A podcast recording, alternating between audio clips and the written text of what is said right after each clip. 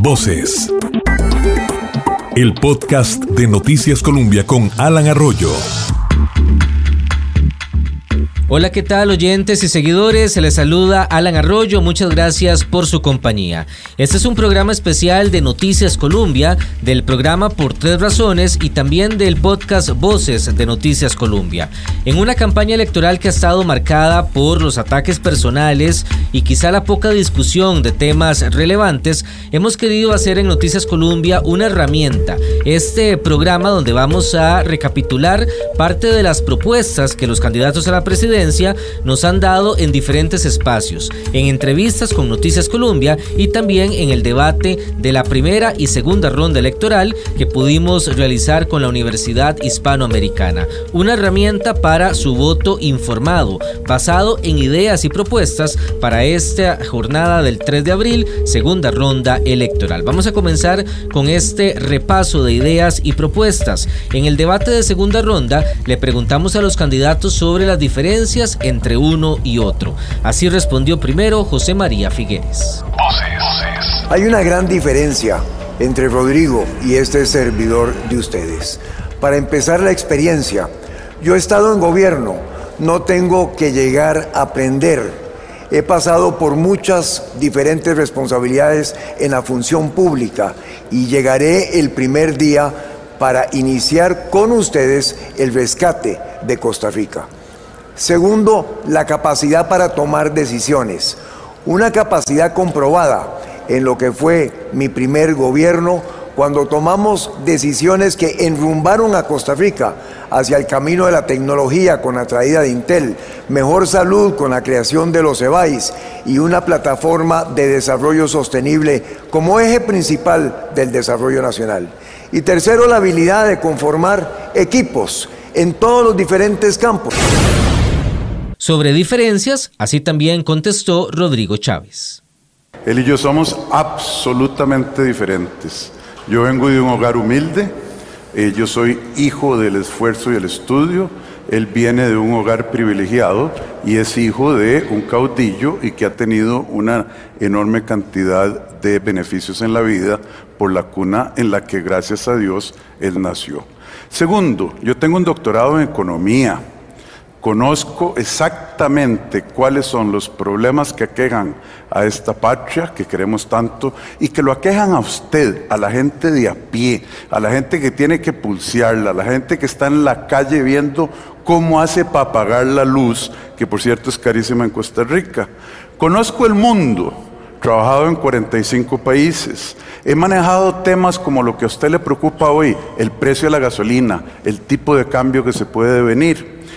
Yo no soy parte del status quo y no he sido parte de un equipo que en realidad es más que todo un club de amigos y amigotes y parientes.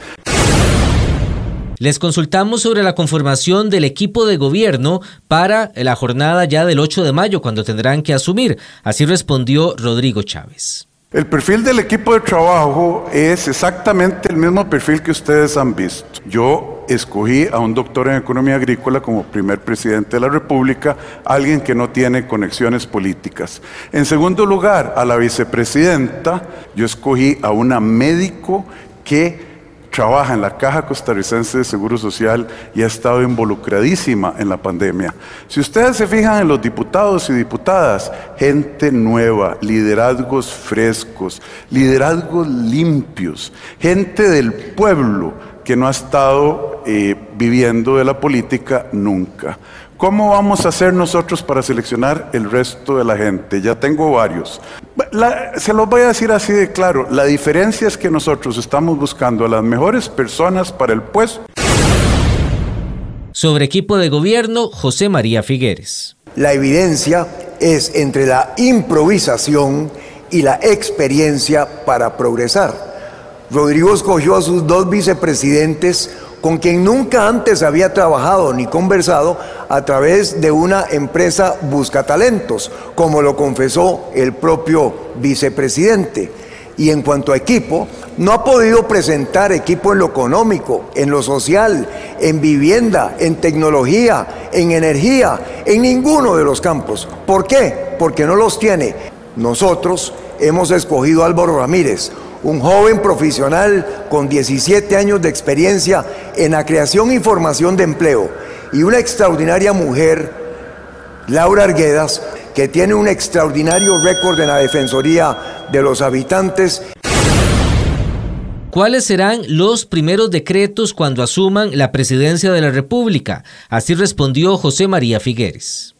La intervención del Ministerio de Educación Pública, porque la educación debe volver a ser la escalera de ascenso social y de movilidad en nuestra sociedad que siempre lo fue. Quiero reafirmar mi compromiso con ustedes que sufren y que se preocupan por la educación de sus hijas y de sus hijos, de que llevaremos a montar un sistema de educación transformado que nos permita ser ciudadanos para Costa Rica, pero también ciudadanos para el mundo.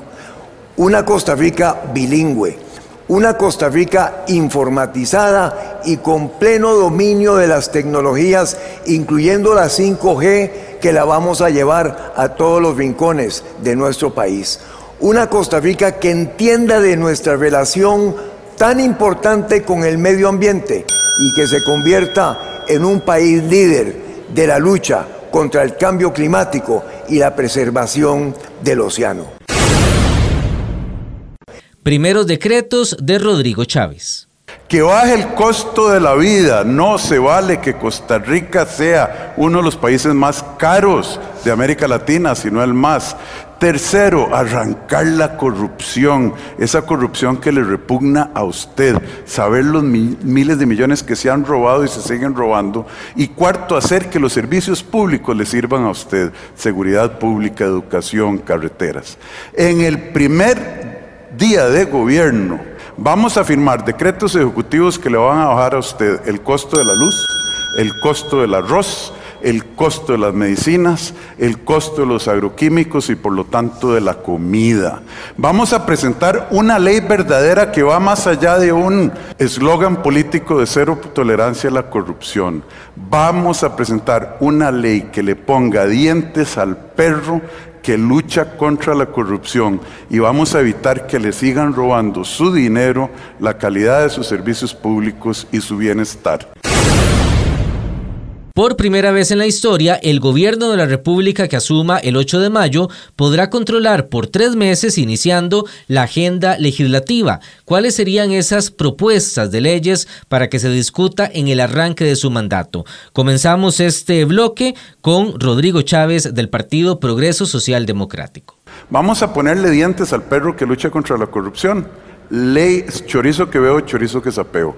Dos elementos. Uno, vamos a castigar de acuerdo a nuestra ley y a los tribunales de justicia a quien por silencio sea cómplice de actos de corrupción. Lo vi, no me beneficié, pero sin embargo no lo reporté. Vamos a premiar a los costarricenses valientes que denuncien que nos están robando el dinero que usted necesita para sus servicios públicos. Vamos a quitarle a los emprendedores por ley en una ley que va a eliminar todas las regulaciones innecesarias y el acoso de las entidades públicas al emprendedor. Trabajar y producir en Costa Rica no debería ser un deporte de contacto y de alto riesgo. Eso se debió haber hecho hace muchísimo tiempo. Primeras leyes, José María Figueres de Liberación Nacional. Las primeras tienen que ver con la educación, como ya lo he mencionado. Lo segundo tiene que ver con todo el programa que hemos entregado para el rescatar de la economía y de la empleabilidad. Vamos a crear 200 mil oportunidades de trabajo de los primeros 24 meses de, de, gobierno. Lo tercero tiene que ver con seguridad, mejorar la seguridad que a usted le preocupa en su barrio y el combate de la narcoactividad en lo cual seremos absolutamente frontales.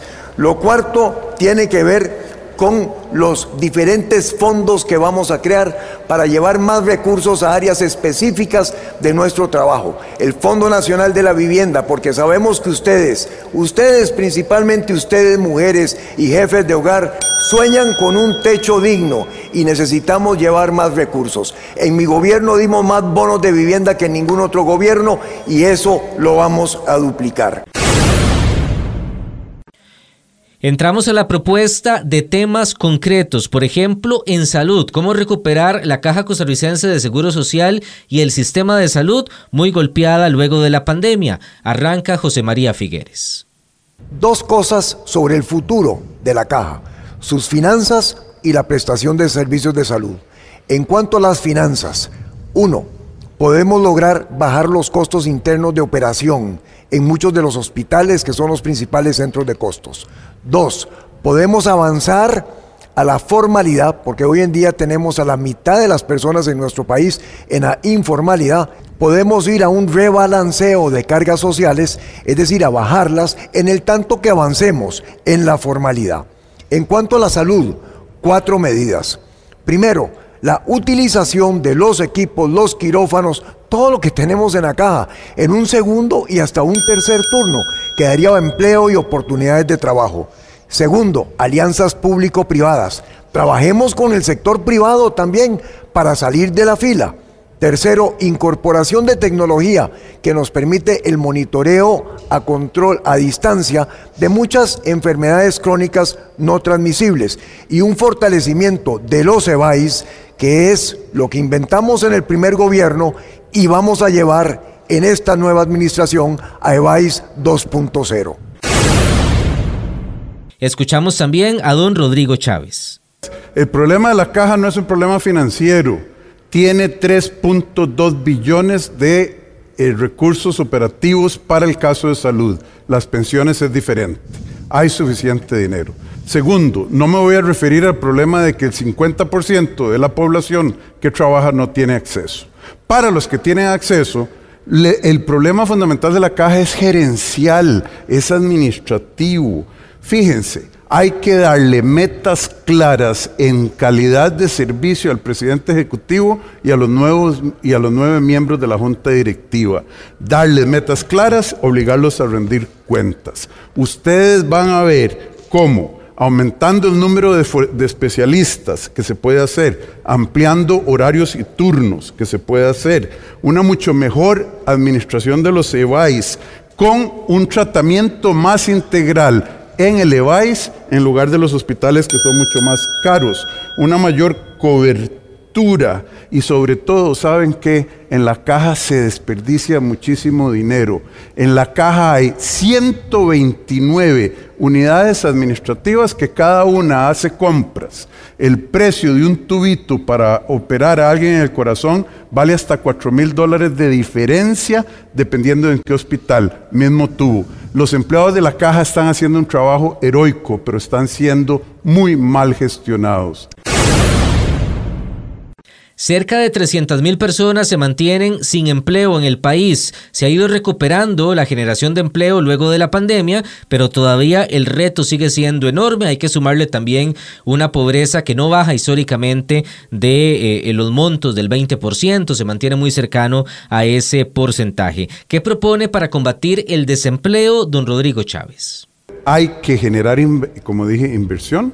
Eso requiere bajar las tasas de interés para que la gente pueda invertir a tasas de interés razonables, piensen en alguien que va a comprar una casa al 15%, obviamente no va a poder comprarla ahí en dólares, por lo tanto no hay construcción, no hay compra de materiales, no hay contratación de albañiles. Eh, lo primero es generar inversión. Nosotros vamos a pasar dos puntos del PIB a la inversión pública y vamos a quitar toda la tramitología que está matando la inversión y asimismo la incertidumbre macroeconómica que la gente no quiere invertir porque no sabe cuánto va a estar el tipo de cambio. Sobre acciones específicas para mujeres y jóvenes tenemos que hacer dos cosas. Uno, jóvenes, primer trabajo formal, quitar la carga, eh, la contribución patronal a la caja para que les den la oportunidad de trabajar. Eso lo paga el Estado y podemos ver los números si hay plata. Segundo, para las mujeres, la acción fundamental es la red de cuido. Póngase a pensar que, de 19 a 35 años, las mujeres más pobres de este país, únicamente el 18% eh, está participando en el mercado de trabajo. Y eso es porque la red de cuidos es insuficiente y además está mal diseñada porque en el momento en que la señora madre consigue trabajo, le quitan el subsidio, le cobran este, el costo y además tiene que pagar el eh, los pases y la comida, etcétera, en el trabajo. Hay que arreglar esas dos cosas. La propuesta también de José María Figueres para generar empleo en el país. Por eso diseñamos el programa 911, que genera 200.000 oportunidades de trabajo en seis campos específicos, con una inversión de 2 mil millones de dólares que el país tiene y que no tiene que pedir prestados. Tiene la ventaja de que genera trabajo en todo el país para todos los grupos de edad y también para las personas con diferentes aptitudes y calificaciones académicas. Entonces, por ejemplo, en vivienda, que es una gran necesidad, generamos 100 mil trabajos directos y 75 mil trabajos indirectos, resolviendo el déficit de vivienda que tiene este país.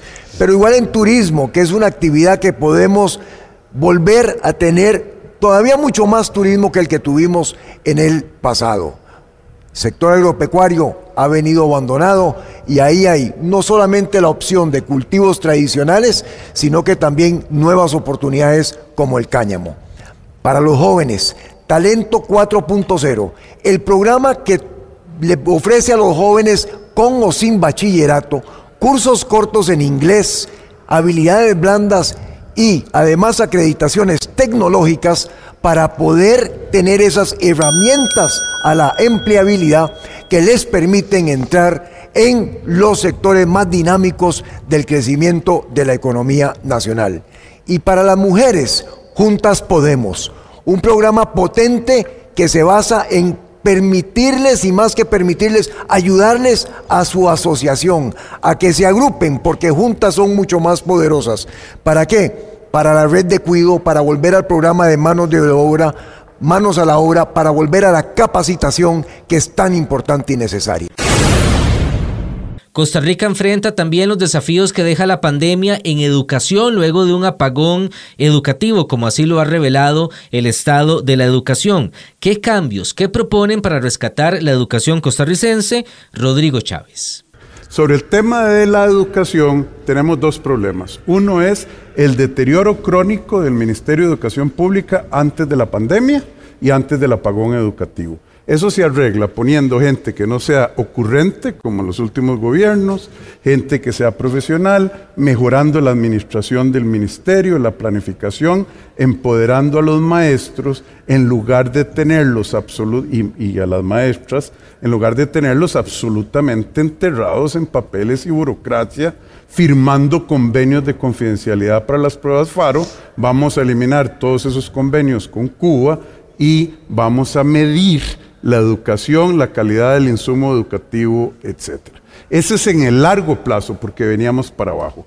Con el apagón educativo vamos a identificar a los 420 mil niños y niñas que se quedaron atrás, les vamos a dar tutorías especializadas hasta que sepan lo que tienen que saber para pasar de grado. No vamos a regalar pasadas de grado y mucho menos bachilleratos, como han propuesto otros, lo que los vamos a ayudar es alcanzar el conocimiento que ellos necesitan tener hoy para seguir creciendo, seguir formando su capital humano. Yo insisto, los educadores de este país son excelentes. Los estudiantes de este país, los educandos, son gente de mucho potencial. Pero hemos manejado tan mal ese ministerio que hay que arreglarlo para lo del apagón y para el tema de largo plazo. Escuchamos también a José María Figueres en materia de educación. Por un lado necesitamos un programa para rescatarnos de la emergencia y por el otro lado transformar la política educacional en una política de Estado. Me refiero a las medidas para rescatarnos de la emergencia. Primero, una cruzada nacional a favor de la lectoescritura para apoyar, ayudarle a esas jovencitas y jovencitos que llegan a tercer y cuarto grado sin comprender la lectura y sin escribir bien para que lo hagan. Si no, los estamos condenando a una vida de muchas limitaciones. Ahí nos puede ayudar convertir el SINART, Canal 13, en un canal educativo y cultural 24/7 con una de sus tres frecuencias en inglés para avanzar hacia el bilingüismo nacional. Segundo, tenemos que trabajar a la par de los educadores a quienes agradezco el esfuerzo que hicieron durante estos dos años de pandemia. Sí, que pasen más tiempo en las aulas en donde se pueden dedicar a su carrera, a lo que les gusta hacer y que pasen menos tiempo en ese conjunto de labores administrativas que se han acumulado, pero que los dignifiquemos, que vayamos al final de esas plazas interinas de tantos tiempos y de otras cosas que los afectan. Tercero, tenemos 800 centros educativos con órdenes sanitarias. Metámonos a arreglarlos. Eso va a crear trabajo. Si lo hacemos con las asociaciones de desarrollo en cada comunidad, el trabajo, esos ingresos, se quedan ahí en la comunidad. Ahora, con respecto a la política de Estado, avancemos entre todas y todos a diseñar el modelo educativo del futuro con unas metas al 2035 en donde independientemente de los gobiernos cumplamos. En los diferentes espacios de debate también les consultamos sobre propuestas concretas para combatir la corrupción. Así respondió José María Figueres. Un programa de cero tolerancia a la corrupción.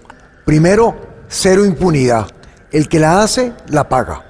Segundo, funcionarios públicos que en etapas de investigación se compruebe que posiblemente podrían haber participado en actos de corrupción, suspensión inmediata sin goce de salario.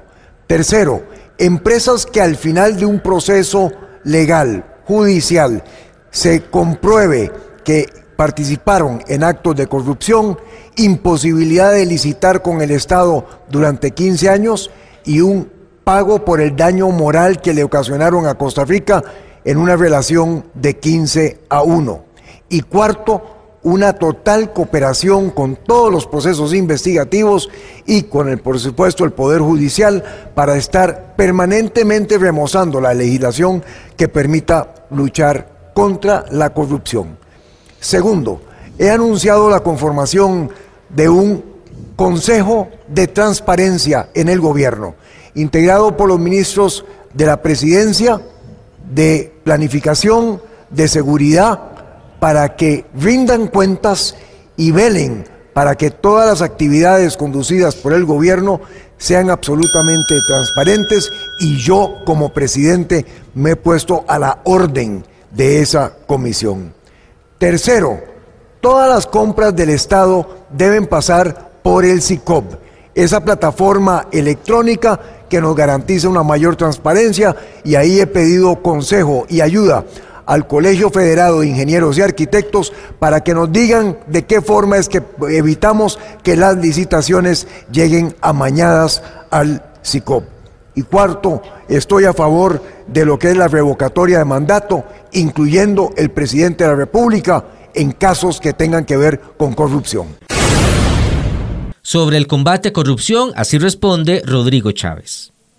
Cuatro acciones concretas. Primero, asumo el compromiso de no nombrar a nadie de los mismos de siempre. Pasa por las personas. No se debe gobernar con un club de amigos y parientes, ex socios o camaradas políticos del pasado. Segundo, vamos a hacer, a proponer al Congreso con carácter de urgencia una ley que haga que quien sepa de corrupción y no denuncie asuma una responsabilidad penal, aunque no haya beneficiado su propia bolsa con ese acto de corrupción. Si usted se calla y alcahuetea, es culpable. Segundo, le vamos a dar premios económicos a quien denuncie. Creamos incentivos para la vigilancia ciudadana del sector privado y del sector público. Tres, hay que cerrar los portillos por donde se pasan los sinvergüenzas, porque esas leyes se hicieron amañadas. No más licitaciones a la medida, sabemos cómo hacer eso y quién va a revisar. Segundo, las renegociaciones después de adjudicada la eh, licitación, se acabaron para siempre, máximo 2% de ajuste. Quien falle en precio, calidad o tiempo, nunca más, no 15 años, nunca más podrá licitar con el Estado. Vamos a proponer una reforma al Código Penal para que, ¿saben qué? Los delitos de corrupción no prescriban y la gente no pueda salir corriendo, esconderse por un tiempo y después eh, borrón y cuenta nueva. También eh, vamos a pedirle al Poder Judicial a través de la ciudadanía estándares para que no haya la impunidad que vemos. En los últimos años el tema de recope y la gasolina han sido tema de debate, de conversación, qué medidas se pueden adoptar y hay que tomar en cuenta también el incremento histórico en los combustibles de estos últimos días y también la crisis entre Rusia y Ucrania. ¿Qué propone Rodrigo Chávez? Parte del costo de su combustible es que Recope se deja un 8% del precio de los combustibles. Y eso es un margen excesivo, porque el negocio de Recope es simplísimo, es bombear eh, combustibles de Moín a Caldera y para eso no se necesitan 1.772 empleados o por ahí que es lo que tiene. Entonces, nosotros lo que le vamos a decir al ARECEP y al Recope, sabe que tiene un margen de 3% y le rebaja de manera inmediata un 5% de los combustibles. La otra cosa que no se vale es que Arecep, que hay que arreglarla, no solo por Recope, sino por el ICE y un montón de cosas más, sube los precios inmediatamente cuando Recope lo pide y tarda hasta seis meses para bajarlo. Lo vamos a cambiar para hacerlo igualmente flexible para arriba y para abajo. Escuchamos también la propuesta sobre recope y gasolina de José María Figueres. Entiendo perfectamente la molestia que causa el precio de los combustibles.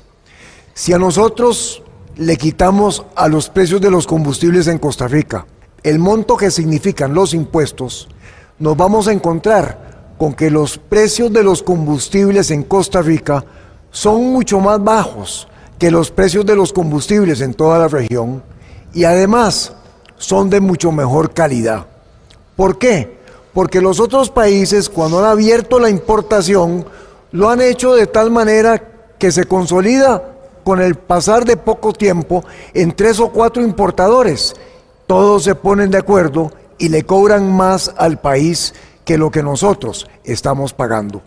Eso no justifica que Recope sea ineficiente y velaremos para que Recope sea mucho más eficiente de lo que es. Tomemos en cuenta adicionalmente, amigas y amigos, que a lo largo de los últimos tiempos el precio internacional de los combustibles se ha duplicado. Hoy en día estamos pagando aproximadamente 80 dólares por barril y que se dice que va para 120 o 150 dólares a fin de año. Razón de más para que avancemos con biocombustibles, que son una excelente alternativa agrícola, y con combustibles como el hidrógeno verde, dejando todos esos colones en el país. Recientemente se aprobó la ley de empleo público en el Congreso. Ambos candidatos han hablado de hacerle modificaciones a esa legislación. ¿Qué opinan ambos sobre el empleo público en el país? Así respondió en el debate de Colombia José María Figueres esta confrontación que no nos lleva a ninguna parte entre el sector público y el sector privado, que es una nefasta herencia de estos dos gobiernos, debemos dejarla atrás. En el sector público tenemos que estar claros que vamos a un gobierno que quiere servirle a las personas y al sector de la producción nacional, ayudarles, facilitarles, incentivarlos y en el sector privado necesitamos de su dinamismo, de su capacidad para generar las 500 mil oportunidades de trabajo y modelos de negocios y condiciones para emprendedoras y emprendedores que tienen que hacerse en el sector privado, no en el sector público. Eso nos lleva también a cosas como simplificación de trámites, donde hemos lanzado una comisión en que trabajan 40 o 50 personas para identificar leyes, decretos, procesos y procedimientos Y escuchamos también a Rodrigo Chávez sobre empleo público. Sí hay una satanización del empleado público en este país que es absolutamente injusta, pero entendible. Los culpables de que a ustedes, empleados públicos, funcionarios públicos, los hayan satanizado son, en primer lugar, los salarios de lujo de los jerarcas. ¿De quién es la culpa? De la sala cuarta. ¿Por qué? Porque la sala cuarta en 1990 y algo tuvo la ocurrencia de decir que la autonomía administrativa de los magistrados y de los jerarcas del Banco Central, del INSE, etcétera, incluye fijarse sus propios salarios. Por eso hay gente aquí, como el presidente del Banco Central de Costa Rica, que gana más que el presidente de la Reserva Federal de los Estados Unidos y o el alcalde de San José más que el de Madrid. Eso causa indignación. El segundo, el segundo causante ha sido la explosión que causó Liberación Nacional en el con el plan escudo en la contratación de empleados públicos para reelegirse en el poder eh, cuando doña Laura Chinchilla se mandó eh, de candidata. Y la tercera es producto de sus jerarcas, porque los servicios públicos de este país son muy deficientes. El costarricense promedio anda suplicando que le den una cita en la caja, que le den un trámite en AIA y esos productos sus jerarcas. Un debate de los últimos cuatro años, tren eléctrico de pasajeros. ¿Cuál es la propuesta de Rodrigo Chávez sobre este tema?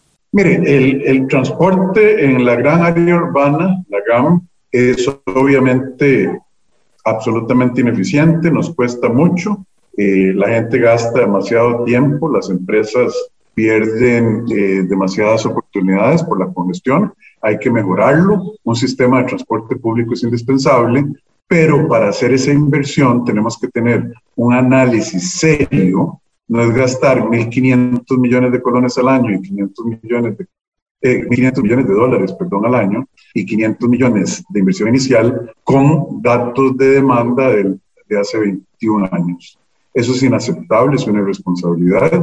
Yo estaría de acuerdo en que lo evaluemos bien y fijémonos y nos fijemos en cuál es la mejor opción para mejorar el transporte público en, en el gran área metropolitana. No es aceptable lo que está pasando. Escuchamos también a José María Figueres sobre la idea del tren eléctrico de pasajeros. Yo lo que veo es eh, un tren que no es eh, necesariamente el que se ha diseñado por este gobierno. Y por eso me he empeñado en que Costa Rica saque un concurso en que invite a todas las empresas en el mundo a ofertar todos los posibles sistemas con todas las diferentes alternativas de anchos de vía, de voltaje, de, de los carros del tren, etcétera, para que Costa Rica pueda escoger lo que más le conviene o inclusive no escoger ninguno si no le conviene. Más allá del tren eléctrico, también el tema de movilidad, cómo mejorar la movilidad en el país. Las presas regresaron luego de avanzada la pandemia. ¿Qué propone Rodrigo Chávez?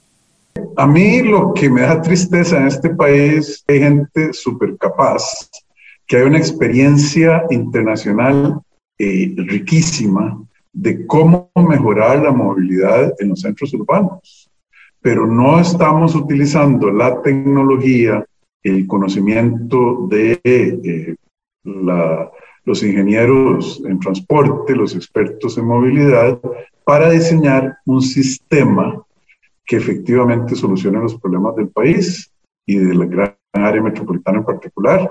Mire, existen sistemas de rueda de carreta con un eje en que los buses, eh, eh, las rutas de los buses se planifican, hay divisiones en el mercado de entre transporte, digamos, semiprivado como los Uber, los Didis, los taxis rojos, eh, los buses eh, ya de mayor cantidad de gente, cómo se interconectan, en cuáles rutas y cuál sería el papel de un, eh, de un instrumento de transporte de personas masivo. Esos no son secretos, existen ingenieros y gente especializada al respecto.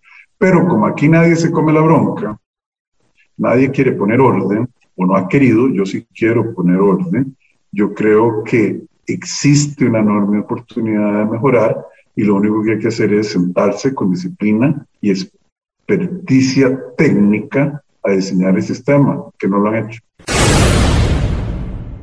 ¿Y qué propone sobre este tema José María Figueres? Entonces mi visión sobre eso es un sistema integrado de transporte público que sea primero muy seguro, segundo a precios razonables, que le permita a una persona viajar de un lugar a otro, utilizar, utilizando varias modalidades de transporte que estén integrados en un sistema. En ese sistema yo veo ciclovías, eh, veo por supuesto plataformas como Uber, veo el sistema de taxis, veo los buses que deberían de viajar siempre en carriles dedicados para que tengan la facilidad de avanzar mucho más rápidamente. Es el transporte que usan más las personas costarricenses. Y después veo un tren eh, que a lo largo de la meseta central pueda servir como una columna vertebral de un sistema integrado como lo he descrito. En el futuro de plataformas digitales como Uber y Didi en el transporte, me parece que ambos tienen coincidencias. Escuchamos a Rodrigo Chávez. Eh, las plataformas digitales son las crucitas de, del transporte. Eh, es que haga cada quien lo que le da la gana y el Estado no se quiere comer la bronca. Son eh, el desfalco, el robo de nuestros tesoros marinos, que haga quien lo que le da la gana y yo no me meto porque son broncas grandes, hay demasiados pescadores. Yo si quiero regular Didi, eh, me voy a echar y, Uber me va a echar una bronca con los choferes de eso, pero al mismo tiempo le hago, uh, le hago demagogia a la Fuerza Roja, etcétera. Hay que agarrar el toro por los cuernos. Obviamente el sistema no, no es justo, hay regulaciones diferenciadas. Yo creo que Didi Uber y la, Fuerza Roja tienen que coexistir, pero tienen que coexistir en condiciones que permitan una eh, competencia que no sea injusta y a favor de un grupo y donde el gobierno haga lo que tiene que hacer, poner orden. Pero de, seguimos con, con la cobardía, diría yo, o irresponsabilidad o indolencia. Y sobre plataformas, escuchamos también a don José María Figueres. Yo pienso que los mercados que atienden las plataformas de transporte y los taxistas son mercados diferenciados. Eh, y me parece que en ese sistema integrado de transporte público al que aspiramos, tenemos la obligación de velar por la normalidad y el buen funcionamiento de tanto las plataformas como los taxistas. Entonces, por supuesto que uno quiere eh, una regulación eh, para las plataformas como la tienen ya muchos otros países, que reconozca que estos son trabajos ocasionales, que no son trabajos fijos todo el tiempo, que en ese sentido necesitan un régimen especial que tome en consideración ese elemento, pero que queremos que tengan las mismas condiciones de seguridad, de comodidad para las personas que las vayan a utilizar. Y por el otro lado, pienso que tenemos una gran oportunidad eh, con los taxistas en este país para poder avanzar rápidamente en el recambio de la flotilla por completo hacia vehículos eh, eléctricos o vehículos con hidrógeno en una operación de crédito internacional con algún país en donde se fabriquen y que luego podamos financiar esos vehículos aquí localmente a los taxistas con eh, banca de desarrollo, que por cierto eh, tiene que volver a ser banca de desarrollo. En el debate de Noticias Colombia y la Universidad Hispanoamericana en la segunda ronda electoral pudimos abordar también otros temas que quizá habían quedado fuera de la discusión uno de ellos, la salud mental, luego también de la pandemia. Esto propone Rodrigo Chávez. Por eso es inseparable la salud mental, la salud física y la salud espiritual, en mi caso yo creo en eso, en gente que tenga habilidades para ganarse la vida. Hoy hay muchas razones para estar deprimido y tener problemas de salud mental. Una desconfianza enorme en el sistema que hace roba tanto dinero. Falta de capacidad del Estado de promover el empleo y el emprendedurismo en la empresa privada. La gente que se acuesta pensando, ¿qué va a pasar con mi casa y con mi familia si sube el tipo de cambio y perdemos la casa porque la hipoteca está en dólares y nosotros ganamos en colones. Tenemos que entender que la gente vive en un ecosistema de infraestructura, de ambiente, de servicios públicos, de salud, de esperanza y la falta de trabajo destruye la dignidad de ser humano porque le quita su independencia, especialmente de las mujeres. Y esto propone José María Figueres sobre salud mental. Tenemos cuatro páginas que versan exactamente sobre cómo mejorar la salud mental. Está montado sobre el programa de Vivir la Vida en la última edición que eso hace la Organización Mundial de la Salud. Y ese programa de Vivir la Vida conlleva a cuatro áreas específicas de trabajo que hemos incluido en nuestro programa de gobierno para mejorarla. Lo vamos a hacer a partir del primer día de gobierno. Llevamos una diputada al Congreso que es una experta en salud mental. Incluimos en el programa de gobierno bajar la salud mental al nivel de los EBAIS, porque necesitamos estar cerca de ustedes en las comunidades y ampliar lo que son los tratamientos de psiquiatría que hoy en día solamente tenemos en cuatro hospitales en el país a los hospitales de la caja en todo el país. Entramos al campo de la seguridad. Ambos candidatos también presentaron propuestas ante una realidad del narcotráfico que, bueno, se mantiene disparado en el país con mayores decomisos y también el aumento de homicidios en los últimos dos años. Escuchamos propuestas de José María Figueres. Como presidente asumiré la dirección del Consejo Nacional de Seguridad. Lo haré para coordinar los diferentes esfuerzos de los cuerpos de policía que tenemos en este país. Implementaremos además todo lo que tiene que ver con equipamiento tecnológico, porque para ustedes que nos están escuchando, amigas y amigos, la seguridad en sus barrios, en sus casas, se ha vuelto de lo más importante. Con la tecnología podemos avanzar tanto en mejorar la seguridad ciudadana como en el combate de la narcoactividad. Avanzaremos en la coordinación con cuerpos de policías especializados de Estados Unidos, México, Canadá y Colombia.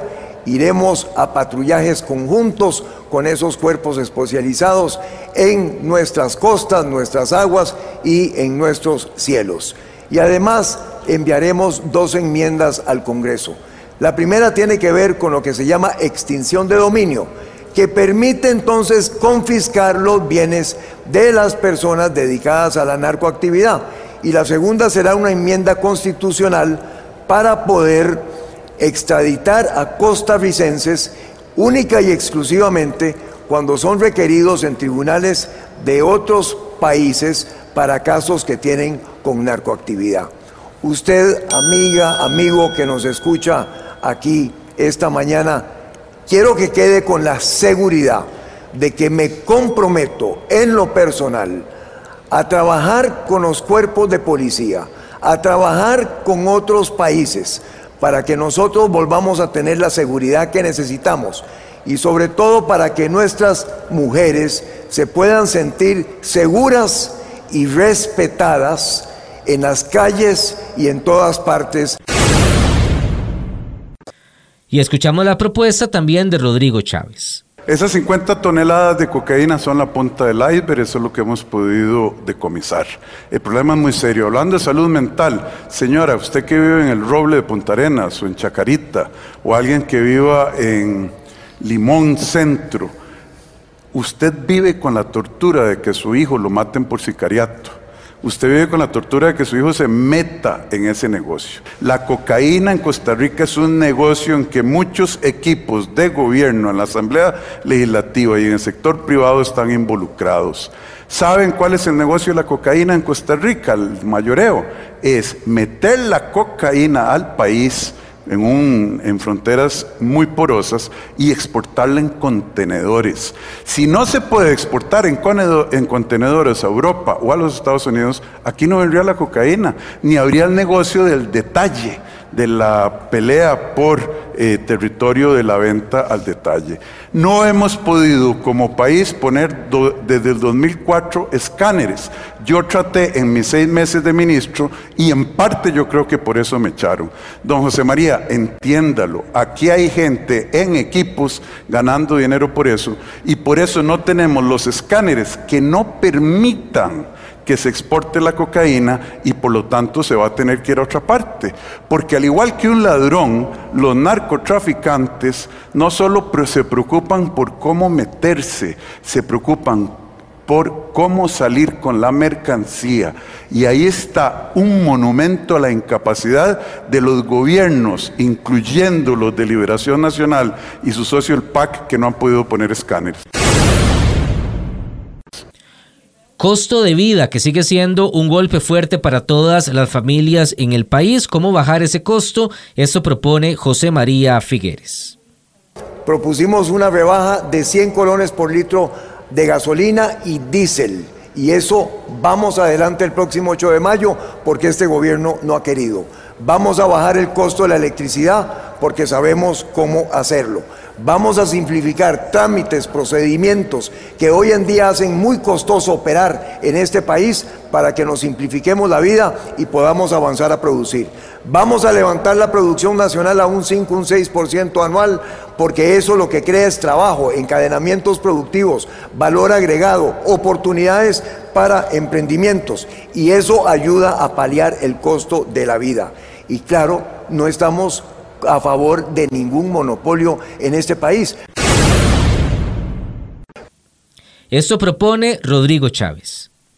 Eh, creo que el costo de la vida en este país es una aberración, es una aberración producto de los monopolios que por decreto ejecutivo le han dado los gobiernos del equipo de José María y su aliado el PAC a través de los años. Monopolios a la importación de medicinas, Monopolio aumenta precio. Monopolios a importación de arroz sin arancel. Monopolios a la importación de agroquímicos y evitar que se importen agroquímicos modernos que no envenenen al ambiente, que no envenenen a los trabajadores y que no envenenen a los consumidores. Cosas como glifosatos, 2,4-D, gramoxone. Este, entonces, Ahora, la preocupación sobre la gasolina, de, tenemos un impuesto único a la gasolina que lo, que lo puso primero don José María Figueres en el 94-98 y ahora estamos pegados porque el equipo de don José María nos dio 46 eh, mil millones de deuda pública que hay que pagar, los 2 mil millones de dólares de pensiones de lujo de las cuales él se beneficia y no ha querido renunciar, más tenemos que pagar por la corrupción y los sobreprecios que paga el ICE por ciertos eh, servicios y equipo y la cochinilla y el diamante. Entonces, pudiendo arreglar esas cosas, podemos bajar el precio de la gasolina. En un tema en el que ambos también han mostrado cierta coincidencia, su posición en torno al aborto y también la eutanasia. Escuchamos a José María Figueres. No estoy de acuerdo con el aborto. Es una materia que ya se rige por nuestro cuerpo de leyes en este país. Y tampoco estoy de acuerdo con la eutanasia. Cintia y yo somos personas pro vida. Respetamos los derechos de todas las personas y de todos los grupos en este país. Respetamos que hayan algunas personas que no compartan estas opiniones con nosotros y a esas personas les digo que sus respetos, que sus posiciones también siempre serán respetadas. El respeto a las personas es un elemento esencial de volver a tener la Costa Rica que nosotros queremos tener y de la que nos podamos sentir orgullosas y orgullosos. Sobre este tema un tanto polémico y sensible, escuchamos también a Rodrigo Chávez.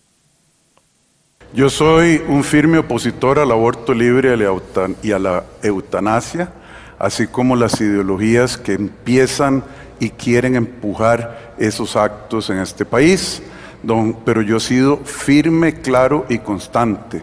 Don José María un día dice, no, yo no creo en la ideología de género porque está hablando con un pastor protestante, otro día le jala las orejas a su candidata a vicepresidente y dice, yo no sé lo que es eso, pero ahí hay eh, ideas pro aborto.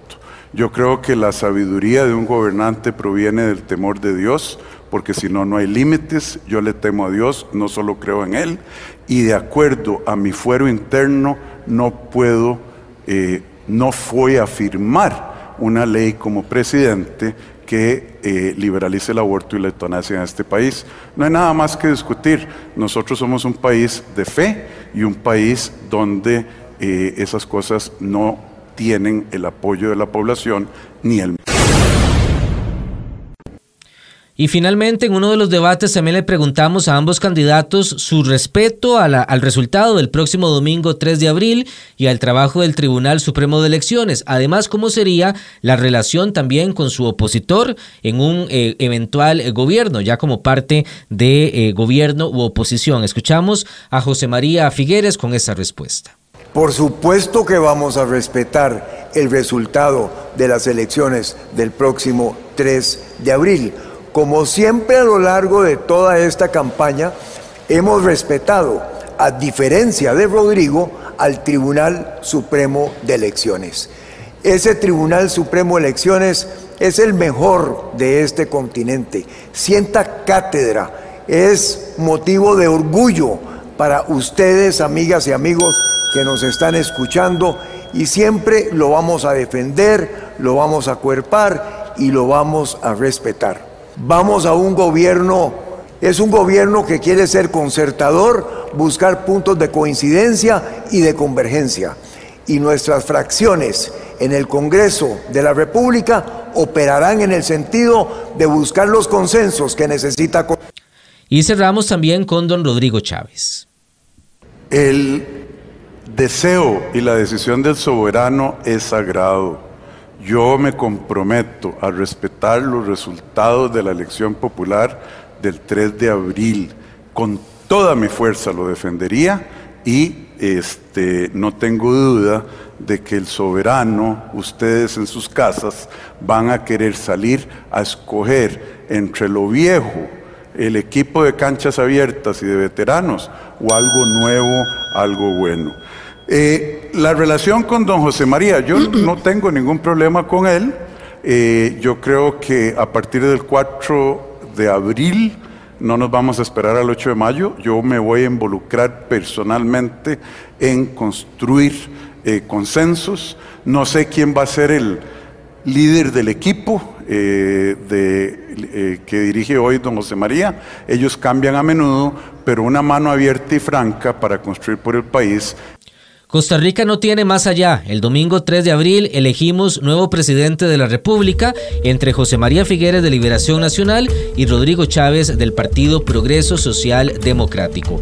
Las ideas están presentes. Los ciudadanos también tienen la responsabilidad de hacer ese análisis correspondiente y que su voto sea lo más informado posible. Todos a votar el 3 de abril con el deseo de que sea una jornada de absoluta paz y tranquilidad en el país, que se respete el resultado y que el mismo 3 de abril en la noche ya todos juntos podamos trabajar para seguir adelante y sacar también esos grandes desafíos que tiene por eh, delante nuestro país. Un voto informado y el respeto ante todo en este cierre de la campaña electoral. Gracias por su compañía en este espacio de Noticias Colombia, de Voces de Noticias Colombia, el podcast en diferentes plataformas digitales y también del programa Por Tres Razones que se transmite todos los días a las 3 de la tarde aquí a través de Colombia. Que la pasen muy bien y todos a votar este 3 de abril. Gracias por su compañía.